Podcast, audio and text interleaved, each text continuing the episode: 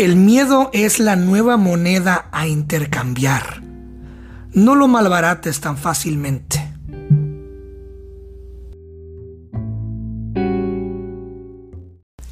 Bienvenidas y bienvenidos a un episodio más del podcast, a uno de esos episodios especiales donde no tengo invitado, donde yo soy mi propio invitado y donde yo soy mi propio pues juez, ¿no? Y referee. Eh, esta vez les traigo un tema pues un tema profundo, un tema que, que, nos compete a todos, ¿no? Todos tenemos algo que ver de alguna forma en esto. Y ese tema es el ser humano, ¿no? Las personas, los humanos, la gente. Y hace unas, eh, un par de semanas experimenté por primera vez en mis 31 años de vida, ya casi 32, un cansancio social. Y digo por primera vez y me sorprendió tanto y yo jamás pensé que esto hubiera que y, o sea, no no no me llegó a la mente que esto pudiera llegar a ocurrir. Porque yo desde niño he sido muy extrovertido, muy social. Fui un niño que, que, que buscaba la amistad, que buscaba hacer amigos en todos lados, que le encantaba socializar, que le encantaba platicar, que le encantaba aprender de la gente y y pues lo pueden notar hasta hoy en día con este podcast que, que humildemente he desarrollado y, que ha tocado tantos corazones, ¿no? Y lo hago, lo hago ahora de una forma más profesional y de una forma en la que ahora yo pueda compartir lo que yo aprendo con mis invitadas e invitados. Eh, para, para, compartirlo con ustedes, ¿no? Para compartir ese conocimiento. Y ahora los involucra a ustedes en mi forma de ser extrovertida, ¿no? Entonces ahora mediante el podcast busqué la forma de que ustedes también estén involucrados conmigo y de que ustedes tengan algo que ver conmigo también y que, lo, y que todos aprendamos mutuamente, ¿no? Entonces, esa ha sido una satisfacción muy, muy chida de mi extrovertismo. Eh, desde adolescente también, eh, por, unos, por unos años de mi vida, di clases de inglés, fui maestro de inglés. Eh, me paraba enfrente de alumnos, algunos mayores que yo, menores que yo. Después, eh, regresando un poco más, fui eh, a concursos de oratoria donde, donde me obligaba a, estar frente a muchas personas y la verdad siempre me gustó, claro, es como todo, al principio me dio muchos nervios subirme a un podio y hablar y recitar y, y memorizarme discursos y mirar gente, ¿no? Después cuando di clases, pues también vencí ese, ese temor a estar, a estar frente a un público, una audiencia y sobre todo enseñarle a la gente, ¿no? Después con mis negocios de pizzerías, pues obviamente desde la caja, desde meserear, desde llevar pizzas a domicilio, desde atender a gente, cobrar, vender, escuchar quejas, escuchar eh, sugerencias gente que venía de malas, gente que venía de buenas, también eh, en la escuela con mis compañeros, pues todos con sus diferentes personalidades, todos con sus diferentes creencias, con sus diferencias de, pues de clases, de, economías, de mentalidades, ¿no? Eh, fui experimentando todo este roce con la gente, pues casi eh, toda mi vida, toda mi vida. Y cuando yo me lancé a la poesía y a ser escritor, yo sabía que eso me iba a llevar eh, a estar en el corazón de las personas y a seguir conviviendo con, personas. Y me gustó la idea, ¿eh? cuando yo empecé a escribir versos y cuando yo escribí mis primeros, mis primeros poemas eh, a los 13 años en aquella libreta, en aquella sala de aquel departamento en Cihuatanejo Guerrero, a, a la luz de una veladora, este, en la madrugada, escuchando a Silvio en volumen muy bajito en mis audífonos, escuchando a Joaquín Sabina, escuchando a Camilo Sesto, escuchando a Chabela Vargas, escuchando a José Alfredo Jiménez, escuchando a los Yonix, los Bookies, eh, y todas estas grandes referencias a Juan Gabriel, aquellas canciones. Eh, siempre me imaginé, desde el primer momento que puse mi, mi lapicero, mi pluma encima de esa libreta, me acuerdo que era una libreta de marca Escribe, ¿no? Esa, esa marca tan popular en México, la marca Escribe de libretas económicas y muy buenas, ¿eh? por cierto. Desde el primer momento que yo empecé a escribir mi primer verso, yo supe en mi corazón que eso me iba a llevar a hablar con mucha gente. Y me, y me imaginaba y me proyecté exactamente en este momento. Yo en este momento, y lo he dicho antes, lo vuelvo a repetir, estoy viviendo mi proyección de lo que yo soñé. Yo soy la proyección que el niño de 13 años miró y visionó del hombre de 31 años. Y estoy muy orgulloso conmigo mismo de eso, de haberme convertido en mi proyección en lo, más deseado, que era esto, ¿no? Que era llegar a una audiencia en muchas formas, ser inevitable, pues. Eh, y me gustaba mucho y yo se me hacía raro, se me hacía raro ver a los niños introvertidos, niños que no podían hablar, que les sudaban las axilas cuando, cuando, eh, cuando se subían al en público, les sudaban las manos, sudaban frío, les temblaban las rodillas, tartamudeaban, eh, eh, que se bajaban y se vomitaban de los nervios cuando hablaban en público, o sea, y niños que, que, convivían con dos, tres personas y ya iban a refugiarse porque no podían con la ansiedad social. Y se me hacía súper rarísimo. Yo decía, ¿qué pedo con estos güeyes? O sea, ¿cómo es posible que respire este cabrón, no? Entonces era muy sádico en ese, en ese sentido de que como yo nací con esta condición de extrovertido y me encantaba el pedo, o sea, me encantaba el ambiente, me encantaba platicar, me encantaba... Eh, ir a bailar, me encantaba la disco, me encantaba la desvelada, el ambiente, la música fuerte y, el jajaja y el jijiji.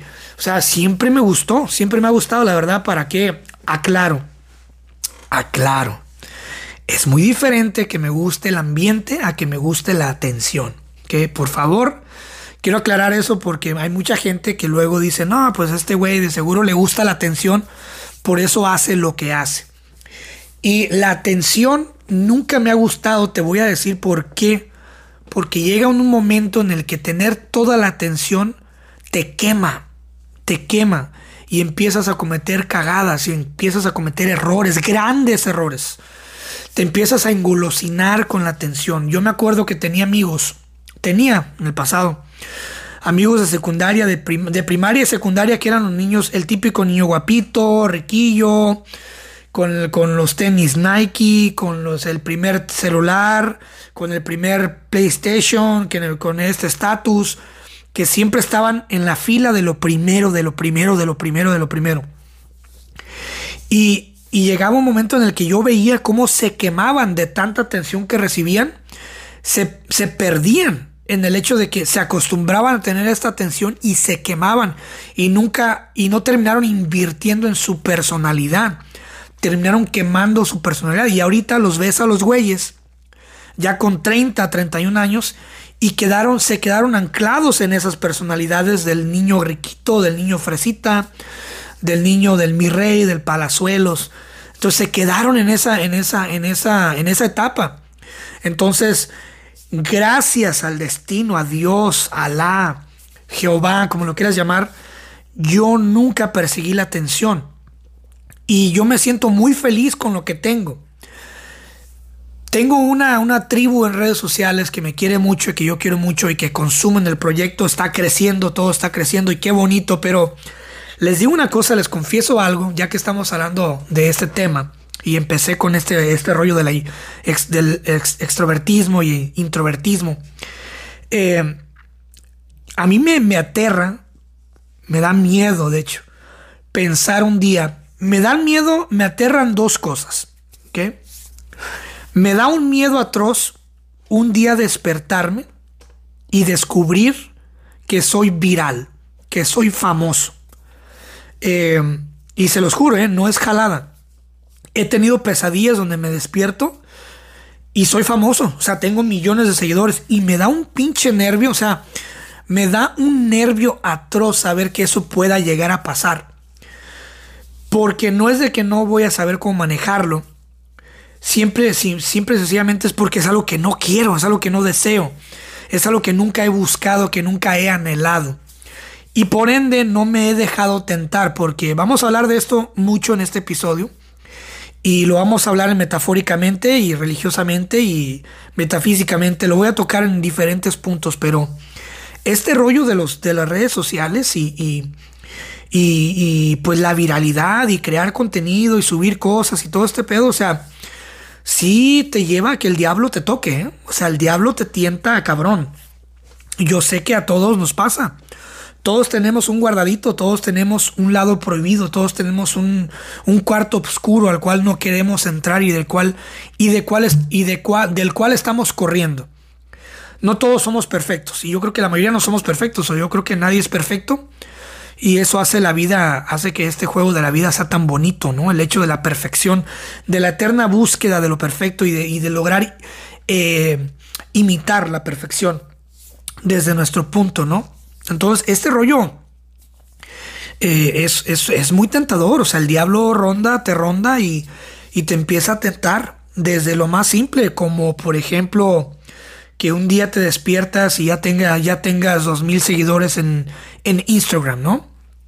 Y de repente ya te empiezan a llover ofertas. Oye, mira que yo te consigo mil seguidores por 500 dólares. O yo te consigo cinco mil seguidores por mil dólares. O yo te consigo un millón de seguidores por cinco mil dólares. Eh, o yo te consigo la verificación. Yo te consigo eh, esas 10 mil cuentas falsas que le den like a tu perfil. Este, y eso que eso te genera que que te puedan verificar, ¿no? Que tengas la, la tan anhelada manzana prohibida de que es la palomita, la palomita azul a un lado de tu, de tu perfil de Instagram y, de Facebook, ¿no? Que todo el mundo quiere esa chingada paloma, ¿no?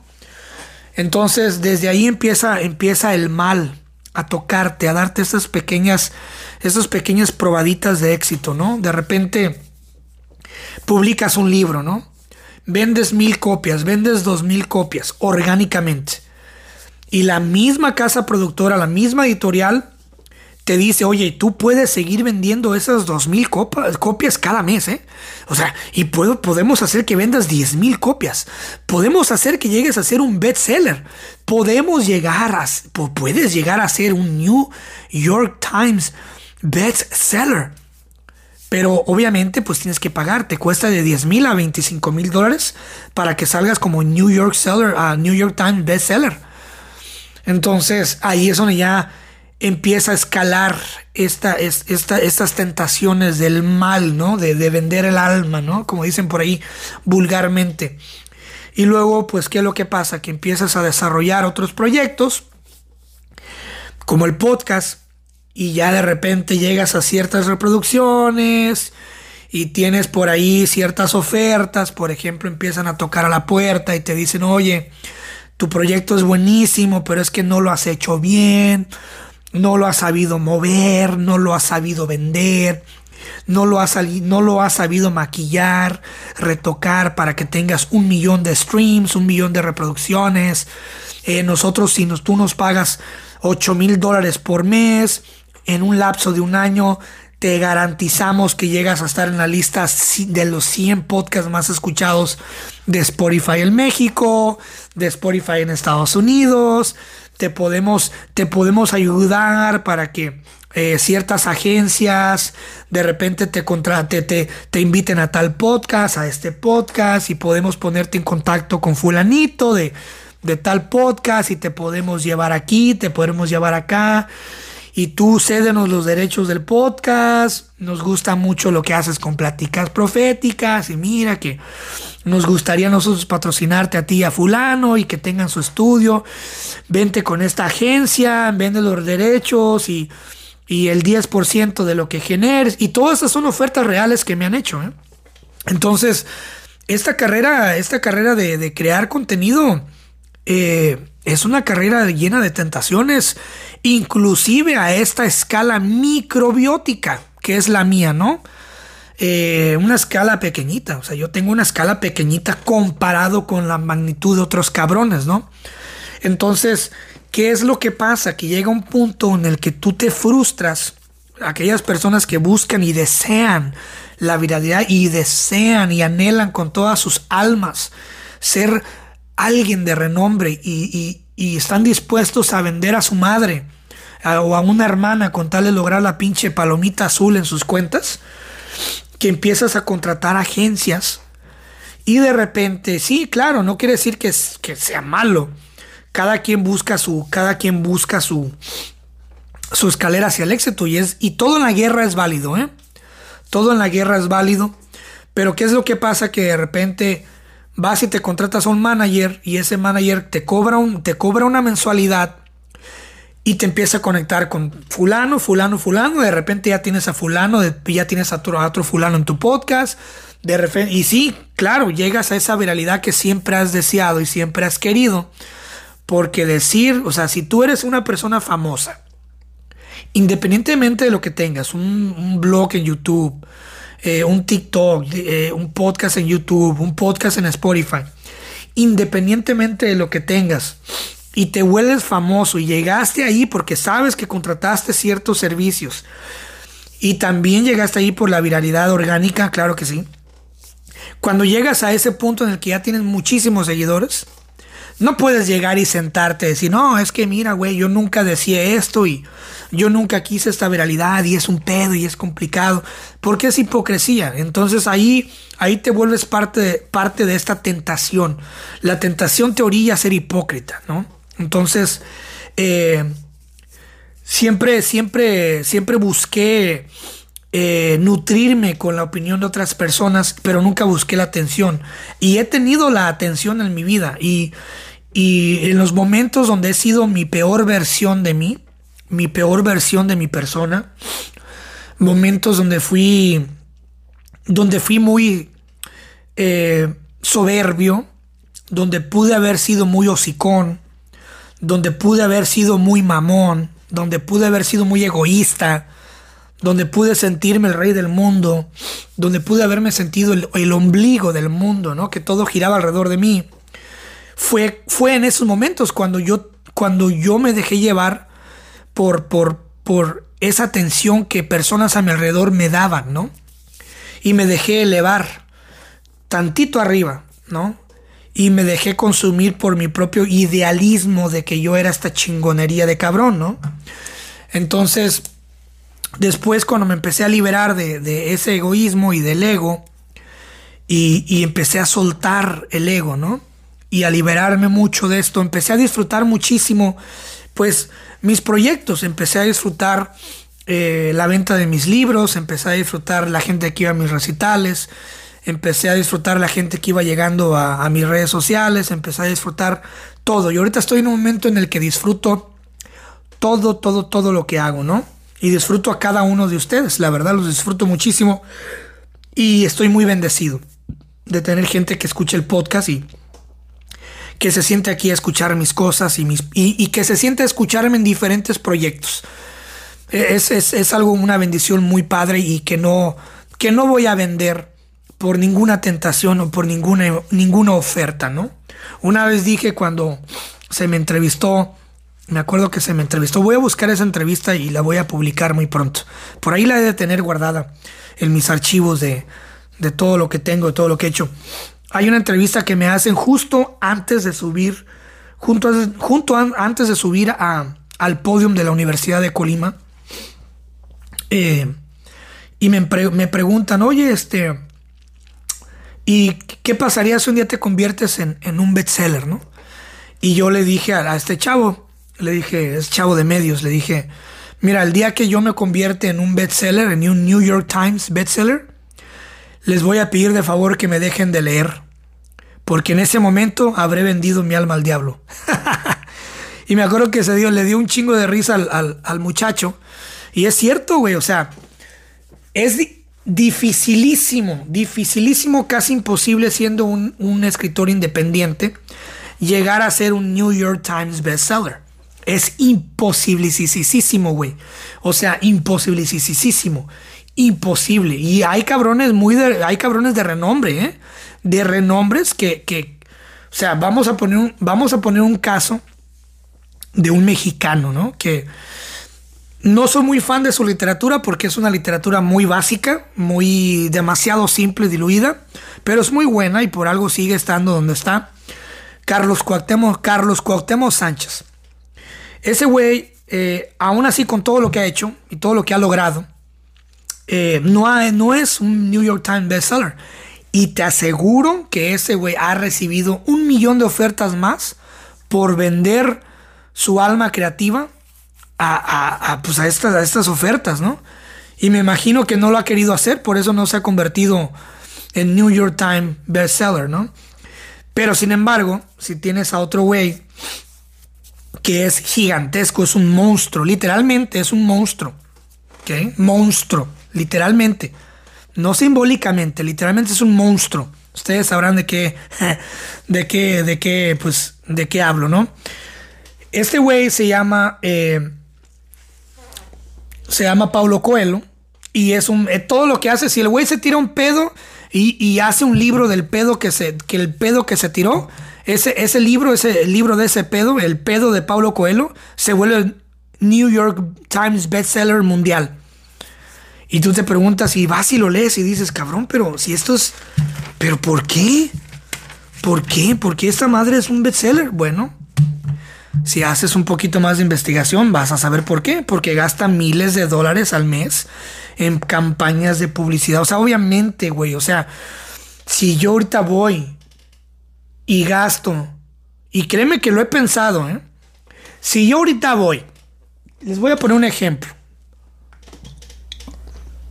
Si yo ahorita voy y me gasto 150 mil pesos en espectaculares, Que 150 mil pesos viene siendo la renta de un mes de 10 espectaculares en cualquier ciudad de México. Solamente 10. ¿Ok? Por un mes.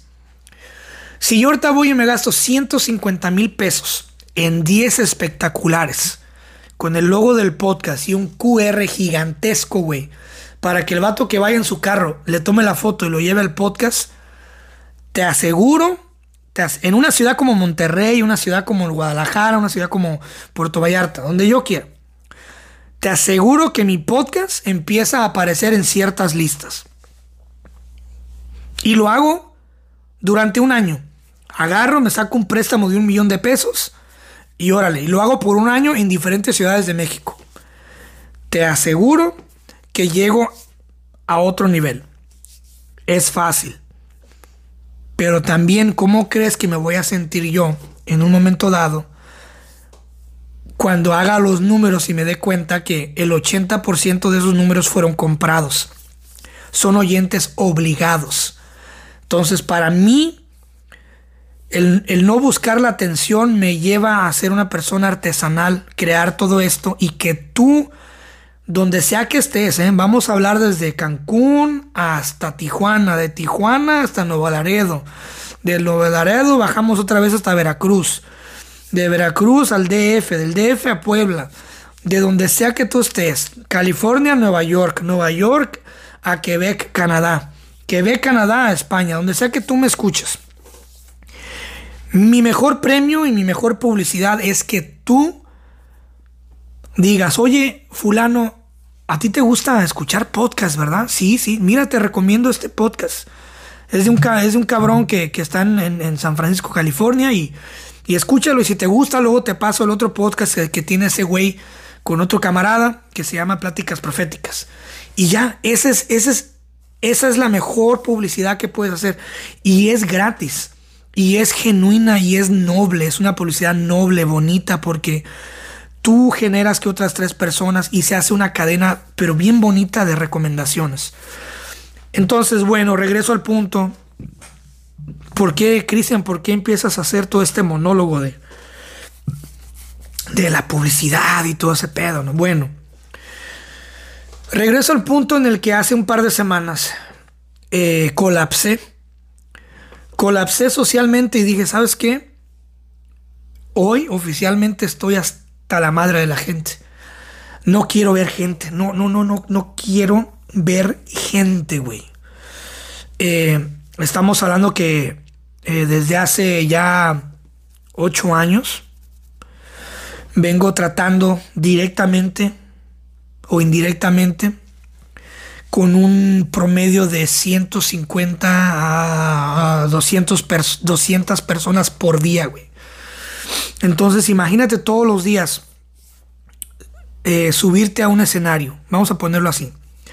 Imagínate que todos los días de lunes a sábado te subes a un escenario donde hay 150 a 200 personas y de esas 200 personas tienes que ayudarles a resolver eh, muchísimos problemas, ¿no? Y todos los días, todos los días, todos los días. Eh, luego sales de ahí y entras a este show, ¿no? De, de, crear. Eh, de crear material para la gente y empiezas a recibir críticas, a recibir comentarios de hate, mensajes donde me cae gordo lo que, lo que dijiste aquí o esto que dijiste acá me rompió el corazón o yo pensaba que esto, esto y, y acabo de leer tu libro y me di cuenta de esto y a esto y en este, en este fragmento no me gustó o esto que dijiste en este podcast no me gustó o, este invitado que trajiste estaba de la hueva. Entonces es como, como recibir ese golpe al hígado, ¿no?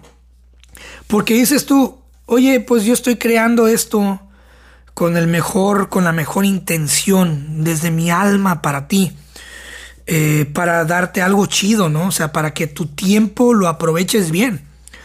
Te traigo un doctor, güey, te traigo un maestro, te traigo un experto en cripto, te traigo un pinche, un gótico, te traigo un marihuano, güey, te traigo un delincuente, te traigo a, no sé, a un, a un aviador, piloto aviador, te traigo a un taxista, te traigo a un ex militar, te traigo para que todos aprendamos y, veamos cómo es que, pues la gente piensa en diferentes, en diferentes espectros del mundo, ¿no? Entonces, y aparte no te cobro, o sea, esto es gratis, güey, eso es gratis, es, es, es gratis para ti, no hay, no hay publicidad, eh, no hay nada, es gratis. No, no te estoy obligando después de cada episodio. Compra mis libros y suscríbete a mi canal y dale a la campanita y, y este el otro y cómprate los tacos de aguacate y la chingada. O sea, no te estoy vendiendo constantemente. O sea, hay, por ejemplo, cabrones que yo sigo, mentores, que todo el pinche día, durante todo el curso, durante todo el podcast, lo que sea que tengan, ya te están vendiendo algo. O sea, no hay nada más desesperante que un cabrón que todos los días y todo el día te intenta vender algo. ¿Se entiendes? Ah, pues muchas gracias. Eh, no olviden comprar mi libro. De Y al último, muchas gracias. No olviden comprar esto. No olviden hacer esto. No olviden esto. No, no olviden comprar, comprar, comprar. Me caga esa madre, güey. Entonces yo intento evadirlo lo más posible. Este, lo más posible. La persona que quiere comprar mis libros, ahí está el link. La persona que quiere comprar algo de lo que tú haces te va a buscar, lo va a buscar y te va a encontrar, güey. Si vendes pulseras, si vendes tamales, si vendes tacos, si vendes pinches este, tostitos con aguachiles, si vendes fotografías, si vendes terapias online, lo que sea que vendes, preocúpate por generar una experiencia constantemente en tu contenido y la gente que te va a querer consumir más allá de lo que de lo que otorgas gratis. O sea, la gente que quiere comprar un libro o comprar algo de lo que haces, lo va a hacer y lo va a buscar a su tiempo. ¿Entiendes? A su tiempo y cuando se acomoden las cosas y el bolsillo, cuando haya un dinerito extra, yo sé que lo va a hacer, pero nunca empujes a tus, a tus oyentes, a tus lectores, a que estén a huevo todo el pinche tiempo consumiendo algo. Entonces, llegó un momento en el que, en el que cerré una semana agobiado, pero no porque no me... No agobiado en el hecho de que no me gusta tratar con gente. Amo la gente, güey. Amo a la gente. Pero sí por primera vez, no sé si sea la edad, güey. Eh, o no sé si sea, es que a lo mejor sea de que vengo, pues tienen que entender, ¿no? Vengo desde los 10 años siendo así. O sea, ya son 21 años siendo exageradamente extrovertido, Y yo pensé que nunca iba a pasar. Yo pensé que los extrovertidos nunca se cansaban. Pero descubrí que sí. Y fue súper interesante y, y, no fue así como que ah, me voy a, me voy a, eh, no le voy a hablar a nadie o, no voy a contestar mensajes o, no voy a trabajar en esto o no voy a hacer esto o voy a durar cinco días en no hablarle a nadie. No, no, no, al contrario. Al día siguiente desperté y volví a hacer lo mismo. Pero sí me puse a pensar, o sea, cuánta gente, cuántos de ustedes, cabrón, no salen hasta la madre del trabajo, hasta la madre de, la oficina, de las llamadas, de, del tráfico, güey, de, y llegan y, hay pedos en la casa y, hay un problema y hace chingo el carro y alguien te debe dinero y llegas y la mujer está de malas y el chiquillo se pasó de lanza con las travesuras o, o el perro te destrozó un cojín, güey, o, o, ya se salió el pinche gato y ya no lo encuentras, o, eh, o, o ya llegó un pinche, no sé, un animal y se comió tus gallinas, güey, qué sé yo, o sea, ¿cuántos, cuántos de ustedes no, no, no llegan a veces hasta la madre de la gente? Y, y se me hace interesante, es cómo, cómo hacen ustedes para para desintoxicarse. Me pregunto cómo le harán ustedes para, para oye, ¿sabes que ya la chingada? Y, mucha gente, por, por, ejemplo, se destapa una cerveza y, se relaja y, se pone a escuchar música o, y, se pone a, se pone a, pues a reflexionar, ¿no? Entonces, como fue la primera vez que esto me pasó, no supe cómo no tenía yo un plan trazado de cómo desintoxicarme, ¿no? Entonces, eh, recurrí a mis básicas, ¿no? Recurrí a mi niño interior. Y dije, ¿sabes qué? Cuando el adulto me agobie, cuando el cristian adulto me tenga hasta la madre, voy a empezar a buscar al cristian niño, a, este, a ese cristian niño que vive dentro de mí todavía y, vamos, a, vamos a regresar a, la base, a las básicas, ¿no? Entonces, ¿qué fue lo que hice? Busqué a ese niño interior y, le pregunté, ¿qué quieres hacer? Y, me desobligué, me desobligué de correos electrónicos, me desobligué de que tengo que avanzarle a, a, la novela que tengo ahí ya, que estoy por terminar, me desobligué de checar cómo van las redes sociales, me desobligué de crear contenido para las páginas, me desobligué para crear TikToks, videos, frases, eh, agendar otro invitado del podcast. Eh, híjole, me desobligué de todo, prendí mi maquinita, me puse a jugar videojuegos, pero antes pasé a comprar botanas, me compré unas papitas. Y me abrí mis papitas y me puse a comer papitas, me puse a jugar mi maquinita, Jugué Metal Slug, Slug, que tenía mucho tiempo que no jugaba Metal Slug. Eh, jugué King of Fighters. Jugué Street Fighters. Jugué el juego de los Simpsons. Jugué el juego de. El primer jueguito de FIFA, ¿no? Que salió en 1998. Jugué Bomberman, Tetris. Y, y me distraje un chingo. Jugué como por 2-3 horas. Eh, me partieron la madre en Street Fighters, perdí como 20 mil veces. Eh, pero como tengo monedas ilimitadas, pues me valió madre, ¿no? Seguí jugando y es lo chido de tener tu propia maquinita que eh, no se te acaban las monedas. pequeños placeres, ¿no? Y después me puse a ver anime. anime, me puse a ver este. El, un anime que me gusta mucho.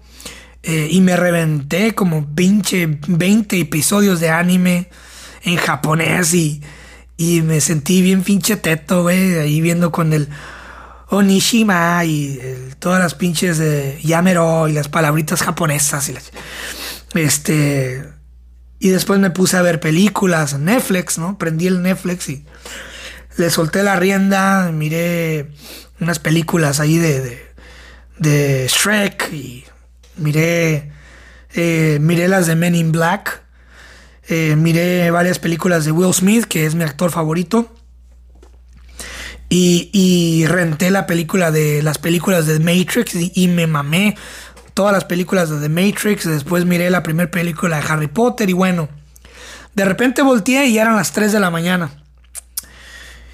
Y ya, se había pasado el día y, y luego me puse a ver memes y me dio un chingo de risa un ratito.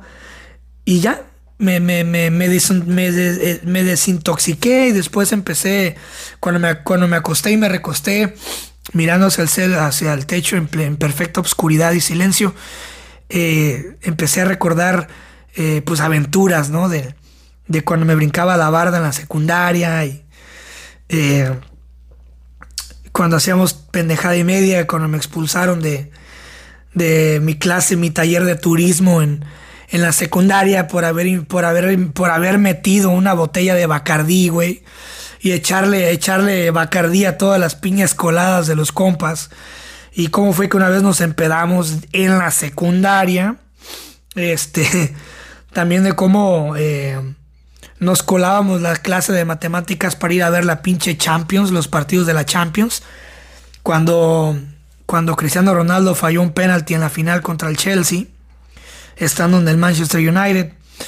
Eh, también de cuando, cuando una vez me metí al cine sin pagar. Este. Cuando fui a ver la película de Rambo. La última película que sacó. La antepenúltima película que sacó de Rambo. Con un compa de la secundaria nos metimos a la secu, nos metimos al cine sin pagar. Y así, puras pinches mamadas, eh, puras pendejadas y eh, cómo me sacaban de la disco cuando me emborrachaba y ya no me dejaban entrar y me la pasaba diciendo que yo conocía a fulano de tal y que era sobrino del DJ y que este y ya me, calmé, me relajé y, y supe o descubrí o supe averiguar la forma en la que yo me puedo calmar, en la que yo me puedo desintoxicar de, del mundo y sus problemas, de la gente y sus pedos, de la familia y los problemas. Eh, es, es volviendo al niño interior. Pero volviendo con todo, o sea, desde las papitas, me compré unos doritos y le puse a Valentina, desde las papitas, desde las maquinitas y todo ese, todo ese show de recordando al, cuando iba mi abuelita y eh, que en paz descanse y, me daba de chanclazos para correrme de las maquinitas y pinches me mandaban por las tortillas y pinches tortillas todas frías de la chingada. Este, y me iban y me sacaban a chingadazos de las maquinitas y y todo ese show fue bonito, fue bonito y, yo creo que se los recomiendo a ustedes. Si algún día se encuentran con esa pinche ansiedad social, traten de regresar a, esa niña o niño interior que, que, aún vive en tu corazón y, y pon la musiquita, o sea, pon las rolas que escuchabas cuando ibas en la secu, en la primaria, güey. Eh, ponte a ver las caricaturitas que veías antes y hay algo mágico en eso. Hay algo mágico en regresar a eso. Eh, se revive esa chispa en tu corazón. Ah, no hace mucho también miré, miré un video de un compara, una comparación de una calle eh, con, un, con los colores, eh, pues obviamente realzados, súper coloridos, el árbol, la calle, la casa, súper coloridos, y, la imagen real, ¿no? De, cómo se ve en la realidad. Y en la, la, en la imagen de los colores vívidos decía, cómo vemos el mundo, cómo veíamos el mundo cuando éramos niños, ¿no? Y cómo vemos el mundo ahora. Y es totalmente cierto. Cuando éramos niños veíamos todo grande, todo gigante, ¿no? El mundo era enorme y, la, y la, el caminito de la escuela era toda una aventura, era todo un mundo por explorar, ¿no? Eh, y todo estaba tan lleno de color, el cielo y las nubes blancas, bonitas, y los pajaritos y el arbolito, y cómo salías corriendo en putiza por tus taquis y tus, chicharroncitos y tu mango con chile y la chingada y tu tajín y, ibas en chinga y, y, ya te urgía por llegar a hacer la tarea para ver tus caricaturas y Dragon Ball Z y los Simpson en la tarde. Y, eh, y andabas bien y ibas con tu uniforme de secundaria blanco con tus cuadritos y tus medias, tus zapatitos y la chingada y o sea, todo era tan bonito, ¿no? Y, y, obviamente vas creciendo y te das cuenta, descubres cómo es el juego, ¿no? O sea, el juego de, de, todo, todo es un juego. Eh, te das cuenta la verdadera cara del amor, ¿no? de lo bajo que una persona puede caer por amor y de lo alto que una persona puede eh, subir con el amor. Te das cuenta de lo bajo que puedes llegar con tus decisiones y de lo alto que puedes llegar con tus decisiones. Y, también te pasa como a mí, que, tienes pésima suerte para hacer pendejadas. O sea, por ejemplo, yo no, yo no puedo cometer errores. Hay gente que no puede cometer, que todo le... O sea, si yo me robo un chicle, te aseguro que me cachan, güey. Si yo hago la más mínima pendejada de error, me cachan. Y antes me enojaba mucho, pero ahora me di cuenta de que no, no, no debo por qué enojar, no debo de por qué enojarme, sino debo de entender que a lo mejor yo no vine a este mundo a cometer errores, sino que vine a redimir algo y a liberarme de algo, ¿no? Entonces, eh, yo, por ejemplo, no sé tú, pero por ejemplo, yo no puedo cometer ningún pinche error, ningún error. Si le doy poquito rápido en el carro, te aseguro que me para un policía. Eh, si me robo un chicle, te aseguro que me cachan. Si digo algo de más, te aseguro que alguien se ofende. Alguien se ofende. Si husmeo algo que no debo de ver, te aseguro que me cachan. O sea, ya me di por vencido en cometer errores y ahora pues ya le encontré amor en seguir el camino recto, ¿no? Eh, entonces hay que regresar a eso y, ahora me doy cuenta, ahora lo entiendo todo. Esa es la frase que, que, que, que nos llega cuando ya cumples 20, 25 y sobre todo cuando cumples 30. Cuando cumples 30 te das cuenta de todo y ahora lo entiendes todo. Te das cuenta que si juegas la lotería, que hay un sistema detrás de la lotería, que no es suerte, que no es, no es cuestión de que, los, de que los números se alineen, que hay todo un sistema, toda una maquinaria detrás de ese boleto de lotería que tú tienes. Eh, te das cuenta de que no siempre rifan todos los millones que te dicen, sino que dejan que se acumule. Eh, te das cuenta de que no tiene sentido comprar boletos de lotería en diferentes ciudades. Este, te das cuenta también que el dinero es un mecanismo, un mecanismo de ataque y de defensa. Eh, te das cuenta que, que, desgraciadamente a veces sí somos lo que vale, lo que tenemos en el banco o lo que tenemos materialmente y que también en su momento somos lo que, lo que, lo que, lo que otorgamos en cuestión de presencia, ¿no? También somos, eres lo que, lo que otorgas también, ¿no? te das cuenta de que eh, el dinero sí, sí es un gobernante muy fuerte en este mundo. Te das cuenta de que puedes darte placeres de rico sin ser rico. Y también te das cuenta de que cuando tienes dinero y logras viajar y logras, logras comer, logras disfrutar, a veces también se vuelve aburrido. Por ejemplo, les cuento. Hace, hace poco estaba recordando de una vez que viajé a un chingo de lugares en un solo mes.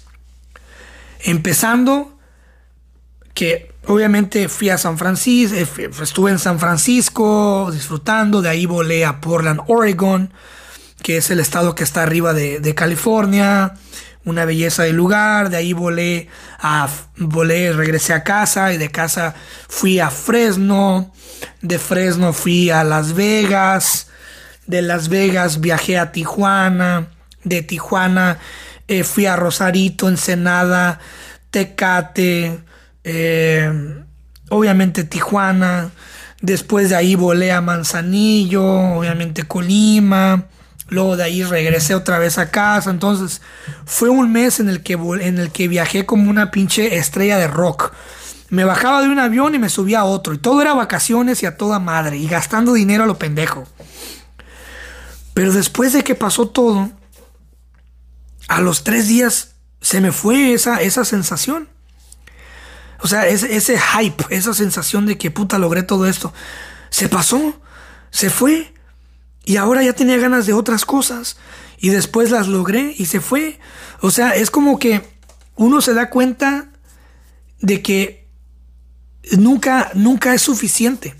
O sea, nunca vas a viajar lo suficiente nunca vas a tener lo suficiente, nunca vas a amar lo suficiente, eh, nunca vas a, a, comer lo suficiente, siempre vas a tener hambre, siempre vas a tener deseo, siempre vas a tener esa chispa de avaricia y de, y de querer tener más. Cuando tengas un millón de pesos vas a querer dos millones, después tres, después veinte, después cien, después te va a encabronar que tu vecino tenga 400 millones y tú vas a querer 600 millones después vas a querer el yate más grande y así, o sea, es parte de, la tentación del mal, ¿no? Del diablo tentándote a diferentes niveles y en diferentes etapas de tu vida, ¿no?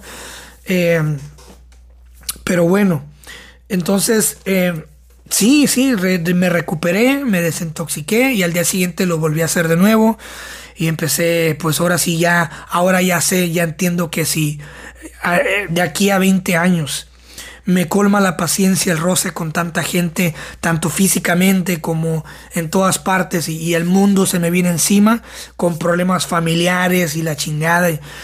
Entonces, si todo el mundo se me viene encima, ahora ya sé dónde recurrir, a dónde esconderme, a ese cuartito oscuro, a ese rincón que es mi niño interior, ¿no? Entonces, no sé, es algo que yo les quiero, les quiero recomendar. No huyas de tu niño, de tu niño interno, de vez en cuando dar, date date ese gustito que, de niño no pudiste dar, ¿no? Este, que yo sé que son muchos, yo sé que muchos de ustedes, igual que yo, crecimos en casa humilde, entonces, pues tenemos muchas ganas de todo. Yo, yo sé, o sea, te quieres, te quieres dar la vida de rey. Yo también me he dado ciertos lujos de rey y se siente chingón, la neta. Se siente chingón quedarte en un hotel de cinco estrellas, que te digan señor, buenos días señor. Se sienten bien chingón, que te aplaudan cuando te subes a un escenario, que te bajes. Se siente chingón que compren un chingo de tus libros. Se siente chingón que que vayas por la calle y te digan, oye, tú eres el del podcast, sí, oh, qué chingón. Se siente chingón, se siente bien bonito. Este, pero pues también no, eh, no te puedes basar en eso, ¿no? Em, otra, otra, otra cosa que me pareció, me pareció bien, bien interesante es que ya van varias personas que me dicen lo mismo, que tanto en familia, amistades, inclusive ustedes. Algunos de ustedes me han, me han, comentado y me dicen, oye, me encantan los pinches monólogos que a veces das y me encanta cómo, me encanta cómo te, cómo te, eh, cómo expresas las cosas y cómo las narras, ¿no? Eh, hace poquito, recientemente, se me comparó con el gran Chava Flores, ¿no? Que si algunos de ustedes mexicanos que me están escuchando, o centroamericanos o sudamericanos han escuchado sobre Chava Flores, eh, comprenderán que este, esta persona tenía una forma muy, eh, muy, ¿cómo se llama? Muy especial de narrar el día a día cotidiano de, las personas en México. Los recomiendo que vayan a escuchar canciones de Chava Flores. Eh, y ese Chava Flores tenía su especialidad, era, era narrar la cotidianidad, ¿no? Por ejemplo, eh, suele pasar en México que la clase media pues se basa en un sistema de quincenas, ¿no?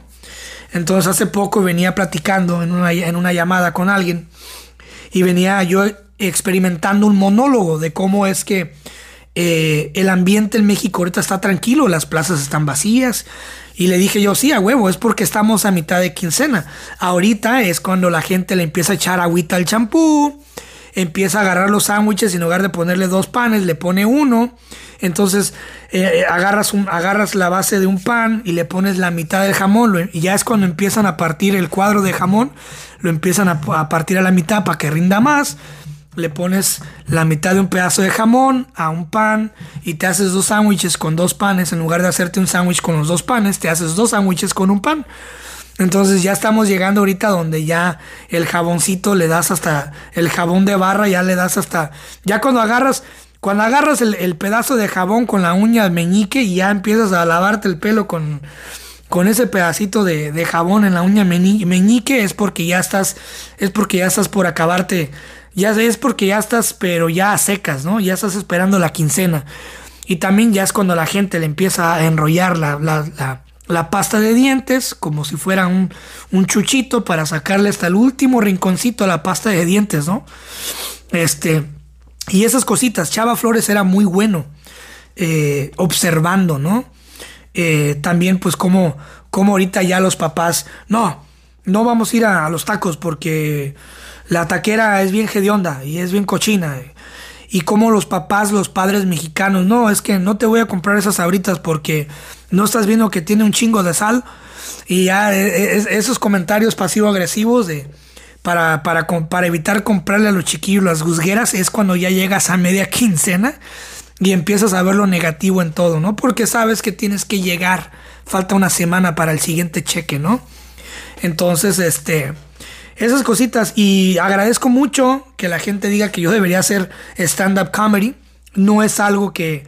No es algo que este, pasado por alto. La verdad, tengo muy buena comedia. Es, un, es una cosita ahí que tengo. Es un mundo que tengo. Que no, no, no he sacado del baúl, pues. Es una como una cajita de, como una caja de. Una herramienta que tengo dentro de la caja de herramientas que aún no he utilizado, pero donde empiezo ya a, hacer esos ejercicios de comedia y esos ejercicios de esos ejercicios de, improvisación y de calar eh, la sátira y el sarcasmo, pues es en pláticas proféticas. Eh, donde yo tengo la libertad de ser un poquillo más abierto, más groserón y más acá este sádico al momento de expresar las cosas, ¿no? Y también pues eh, soy muy bueno contando historias. Entonces, Aaron, no sé, no sé, a lo mejor un día, un día lo vaya a lo...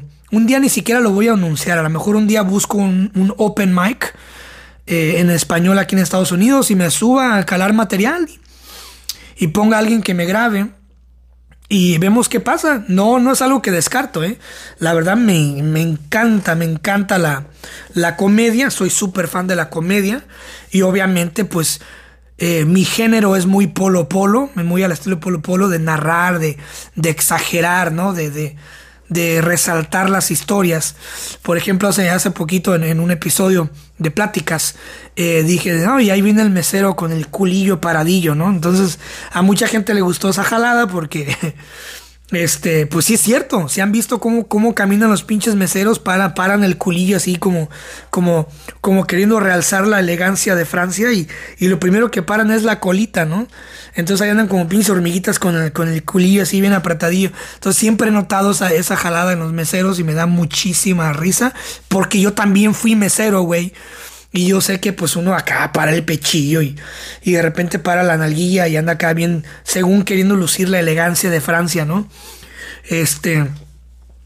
Y pues sí, es, es, otra cosa que quería pues comentar que algún día les daré la sorpresa, pero no los voy a anunciar. Simplemente un día voy a empezar a hacer open mics y ya con el tiempo empezaré a subir yo creo que eh, videos así random a mi canal de YouTube, ¿no? Este, que esa madre la tengo olvidadísima, el canal YouTube, pero pues bueno, ahí está, por si algún día me quieren seguir. Este, hay una, hay una frase que miré hace poco que dice, si no juegas el juego, te tocará ver cómo otros ganan el partido. No voy a entrar a detalle, pero en mi vida personal se están moviendo muchas fichas. Y yo siempre he dicho esto. Nunca te prepares para pelear faltando cinco minutos antes de la pelea porque van a, te van a dar en tu madre. No empieces a brincar la cuerda, no empieces a pegarle al costal faltando cinco minutos para pelear porque te van a chingar. Es como el, es como el político el político pirata de un, político X. Digamos que un político de tu colonia se quiere lanzar para presidente municipal, ¿no? ¿Qué es lo que hace un político corriente?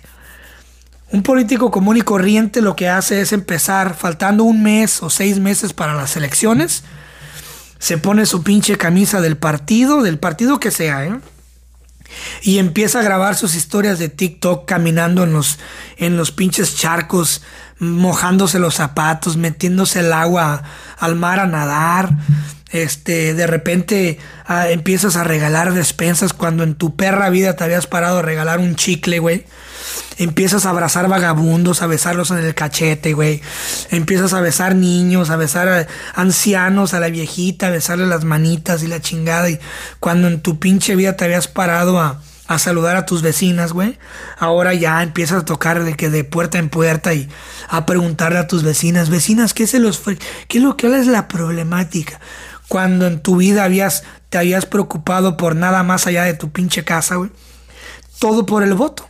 Entonces, ¿qué es lo que pasa cuando alguien busca escalar en algo en la vida, no? Vamos a ponerlo a niveles laborales. ¿Qué es lo que pasa cuando tú buscas escalar? De repente te das cuenta que hay una oportunidad de subir en tu empresa. Y faltando unos meses o una semana, ahí andas tú de político, cabrón.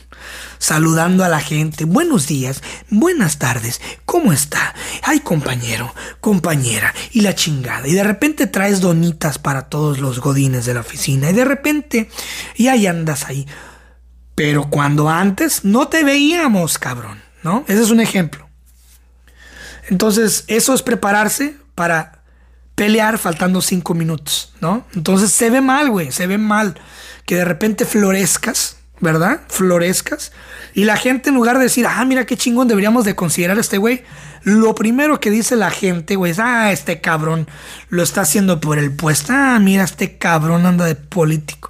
Lo mismo pasa cuando los políticos andan ahí, no, que somos del pueblo para el pueblo y la...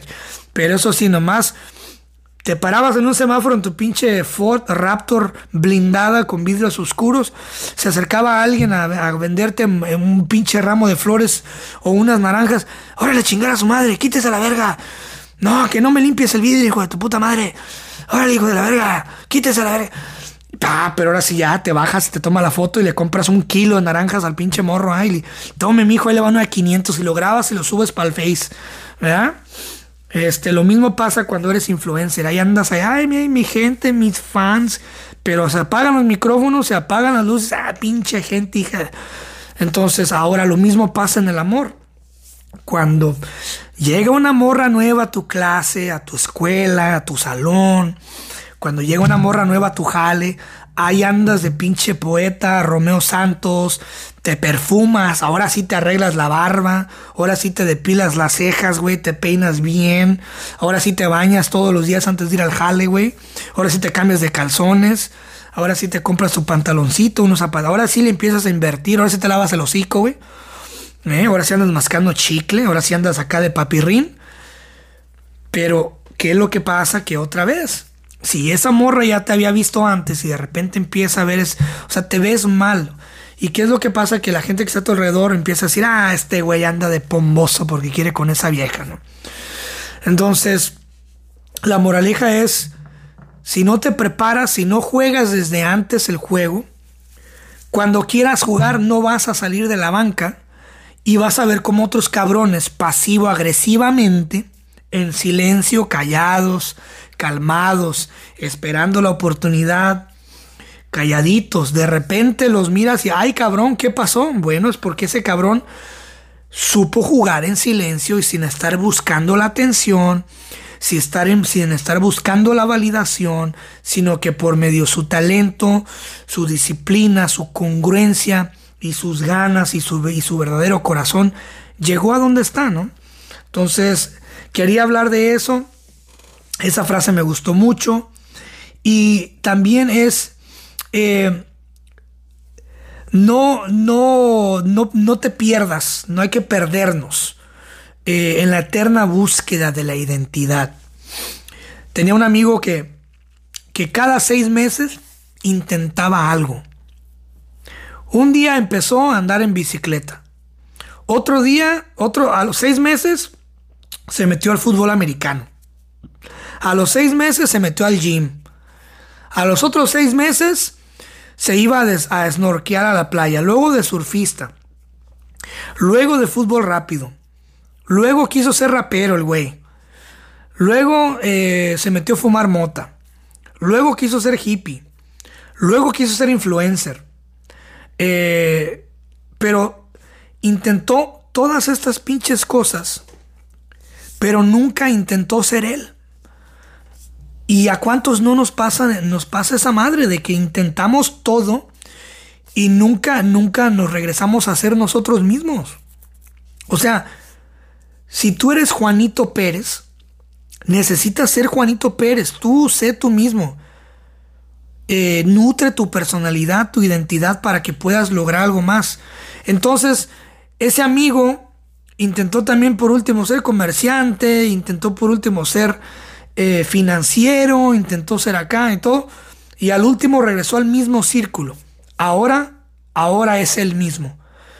Pero todo ese tiempo que perdió calando, y bueno, es válido, pues todas las personas tienen que salir a buscar tu, tu identidad, ¿no? Pero mucha gente se pierde, güey, se deprime porque no logran encontrar esa identidad y a veces no se dan cuenta que la identidad nunca salió de su casa, güey.